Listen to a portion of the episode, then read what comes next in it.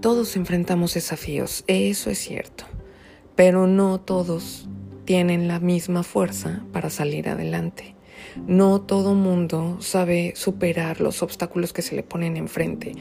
No todo mundo se recupera de una situación ruda.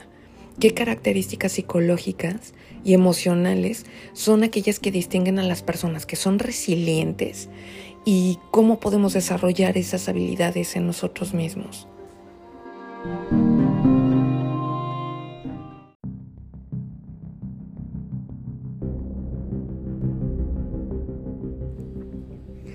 Hola, bienvenidos a Cosita Seria, soy Diana Fuentes y en este segundo episodio vamos a hablar sobre la ciencia de la perseverancia. ¿De qué va y con qué se come? Pues primero cuenta la leyenda que hace algunos años la revista Empire Magazine eligió a Tyler Durden, ¿se acuerdan? El personaje de la película The Fight Club de David Fincher que interpreta a Brad Pitt, elige a ese personaje como el mejor en la historia del cine. ¿Y por qué lo eligieron? Bueno, pues fueron muchos los motivos para escogerlo, pero principalmente se debe a la filosofía que el personaje tiene y a la crítica tan ácida que realiza sobre la sociedad occidental. No sé si recordarán, pero aquí estoy yo para recordarles cuál es el speech que se avienta Brad Pitt y que fue icónico. Y dice así, la publicidad nos tiene persiguiendo autos y ropa. Tenemos empleos que odiamos para comprar basura que no necesitamos. Somos los hijos mediocres de la historia, ningún propósito o lugar. No tenemos ninguna gran guerra, no tenemos una gran depresión. Nuestra gran guerra es espiritual. Nuestra gran depresión es nuestra vida. Todos hemos sido criados en la televisión para creer que algún día seríamos millonarios, dioses de cine y estrellas de rock, pero no lo haremos. Y estamos aprendiendo poco a poco ese hecho y estamos muy, muy enojados. Bueno, utiliza otra palabra, pero a eso se refiere. César Escobar, que es un coach laboral, dijo que estábamos en la era de los mercenarios laborales. Ustedes recordarán que los mercenarios en la Edad Media eran aquellos que vendían su espada y servicios por oro que por honor y patria. Bueno, pues hoy en día vendemos nuestros servicios por dinero, más que por lo que dicta nuestro corazón. Es incluso hasta un poco cursi, ¿no? Se oye raro que alguien hiciera lo que le dicta su corazón. Nos encontramos a legiones de personas desmotivadas, frustradas, estresadas. Un dato que publicó la Organización Mundial de la Salud hace más o menos unos cinco años es que los mexicanos somos las personas más estresadas del mundo a causa de nuestro trabajo. Nuestro país tiene el primer lugar en estrés laboral por encima de países de primer mundo como China o como Estados Unidos, las dos economías más grandes del planeta. Y este dato lo, lo vi publicado en la revista Forbes. El 75% de los trabajadores mexicanos padece lo que se conoce como el síndrome del burnout o fatiga de estrés laboral. Los síntomas son bastante parecidos a los de la depresión clínica. Una sensación muy recurrente de desmotivación, incluso hay dolor físico, como cuando vas al gym y te la pasas ahí tres horas y hay dolor muscular. Surge esta gran frase, hay que hacer lo que te apasiona.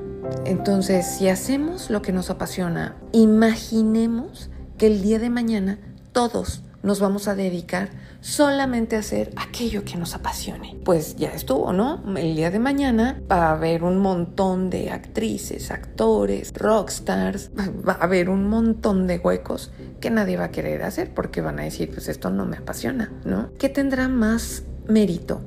hacer lo que te apasiona o que consigas que te apasione aquello que hoy te toca realizar. ¿Qué tiene más mérito? ¿Qué exige más creatividad?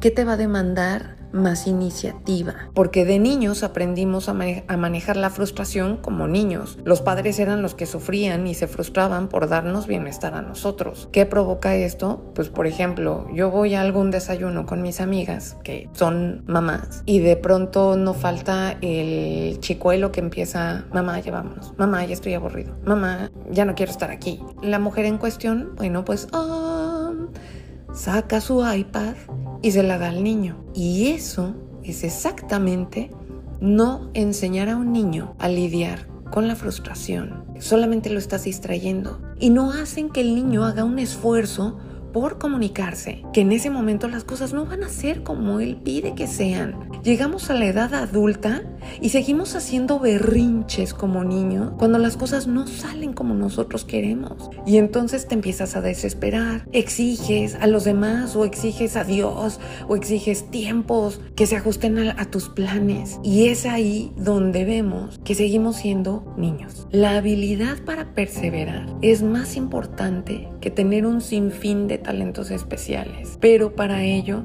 necesitamos poner energía para aceptar las situaciones y mantener una posición estable para que no nos lleve a un desborde. Por eso es importante saber lidiar con la frustración. Tienes un objetivo, ¿Qué pasa si fracasas? ¿Qué pasa si algo no sale como tú quieres? Hay de dos caminos. Un camino es la resiliencia y el otro camino es la frustración. Si eres resiliente vas a perseverar, pero si te frustras vas a acabar abandonando. La resiliencia se define como la capacidad de los seres humanos para adaptarse positivamente a las situaciones que son adversas, pero hay mucha gente que insiste en ver la resiliencia como como el lecheganismo.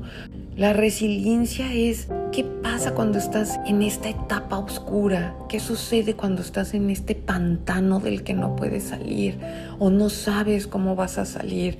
Es estar en esto que en filosofía se conoce como la noche oscura del alma. Pudiera ser que ni siquiera sepas cómo vas a hacer para salir de ahí, pero tienes la convicción clara de que no vas a estar ahí para siempre. Y entonces te permites empezar a generar ideas, estrategias que poco a poco te van a ir sacando de esa situación.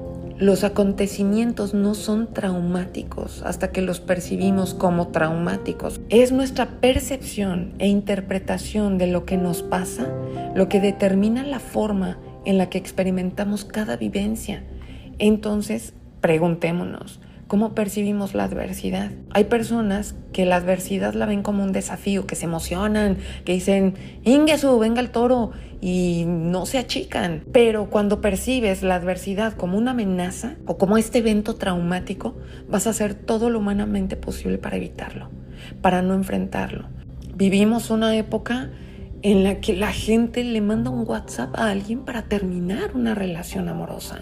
Por eso es importante saber lidiar con la frustración, ser resilientes, porque esto va a sumar a nuestra percepción de la adversidad y nos va a ayudar a verlo más como un desafío, como una parte de nuestro proceso de crecimiento y de aprendizaje, a verlo como una amenaza. Las personas resilientes son aquellas que se niegan a percibir justamente este tipo de acontecimientos como traumáticos. Ellos viven las adversidades y los eventos negativos sin derrumbarse, por muy dolorosos que resulten. Escribió Nietzsche que quien tiene un porqué para vivir puede soportar casi cualquier cómo. Tener claro qué objetivo quiero alcanzar, cuál es mi meta, cuál es el propósito o aquello que quiero lograr, qué tanto lo quiero, va a determinar qué tanto voy a ser capaz de soportar. Y esto lo dice mucho Víctor Frank en el libro del hombre en busca, en busca de sentido, porque este hombre estuvo en campos de concentración nazi, pero mucha gente la primer derrota que tiene es la mental. Porque si tú ya dices desde el inicio, esto no va a ser posible, esto no voy a poder, tienes la derrota asegurada. Mi hermano tiene una escuela de parkour, monos urbanos. Yo recuerdo que alguna vez fui a un entrenamiento con él y entonces me dice, vas a saltar esta barda. Y era una barda que más o menos estaba a la altura de mi pecho. Le dije, ¿en cuántos meses?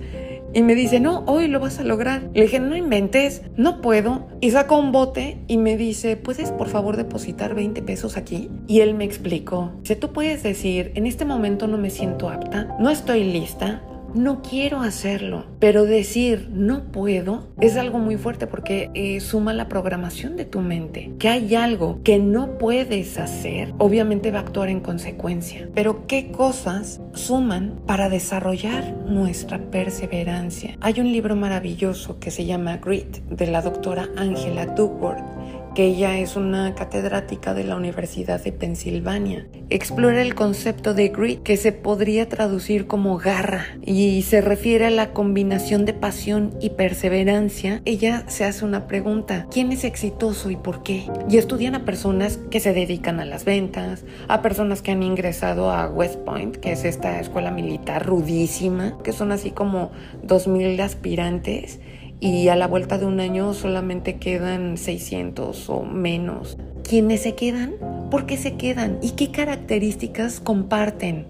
Descubrió que más allá del coeficiente intelectual o los talentos innatos, lo que es la perseverancia y la pasión por alcanzar un objetivo eran los factores fundamentales para lograr el éxito a largo plazo. Esto de tener garra requiere de dos factores principales. Uno es la perseverancia, que implica obviamente el mantener el esfuerzo y el interés a largo plazo, y la segunda es la pasión, que se refiere a tener una devoción. Si no sientes devoción, no hay un sentido de propósito en lo que persigue. Y bueno, eh, Ward habla de que el talento vale por uno. El talento es algo que nosotros endiosamos, ¿eh? Los seres humanos decimos, no, es que es talentosísimo, qué bárbaro, cómo toca el piano, y es un genio. El talento vale uno, el esfuerzo vale por dos. Talento por esfuerzo desarrolla una habilidad, pero la habilidad por el esfuerzo logra. Esto es lo que logra que alcances objetivos. Entonces, ¿cómo desarrollamos nuestro grit? ¿Cómo desarrollamos nuestra garra? Ella habla de cuatro factores. El primero es desarrollar una fascinación por aquello que quieres hacer. Y yo recuerdo muchísimo cuando leí acerca de Charles Darwin. Era este chavito que se emocionaba y que pasaba horas viendo los movimientos de los bichos, que salía a los jardines y se la vivía maravillado, lo mismo viendo un escarabajo que viendo una mariposa. Había una fascinación nata. Punto número dos, trata de mejorar cada día un poco más, porque nunca acabamos de aprender. Punto número tres, recuérdate a ti mismo la meta final. Y esto es lo que te va a dar propósito. Y es, por ejemplo, como un albañil que está construyendo una iglesia. Si tú te acercas y le preguntas, ¿qué estás construyendo? Te va a decir, pues una iglesia. Y habrá otro albañil que casi, casi volteando al cielo te diga, estoy construyendo la casa de Dios. Punto número cuatro, adopta una mentalidad de crecimiento. Si no has escuchado mi episodio número uno, búscalo. necesitas desarrollar mentalidad de crecimiento porque necesitas extraer, extirpar el chip que te hace decir, pues así es como soy, pues esto es lo que hay, así es como yo hago las cosas. Para lograr metas debes desechar la idea de que tus habilidades son fijas. Finalmente, todos podemos desarrollar la habilidad de la constancia, recordando que el esfuerzo cuenta más que el talento. La habilidad de la perseverancia. Esto es un arte, pero requiere de esfuerzo. Esto no es positivismo, esto no es de échale ganitas un día, esto ni siquiera es motivación, porque la motivación es un estado temporal.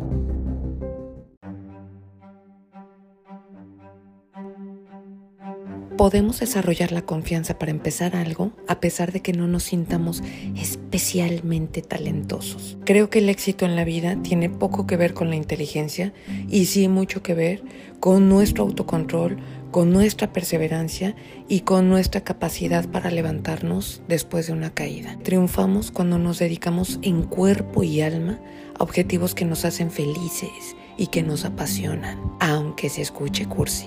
Muchas gracias por acompañarme y les espero la próxima semana. Si quieren escribirme, correo electrónico cositaseria.rm.gmail.com En Instagram, cositaseria.rm y en Facebook como Cosita Seria. Los espero la próxima semana. Abur.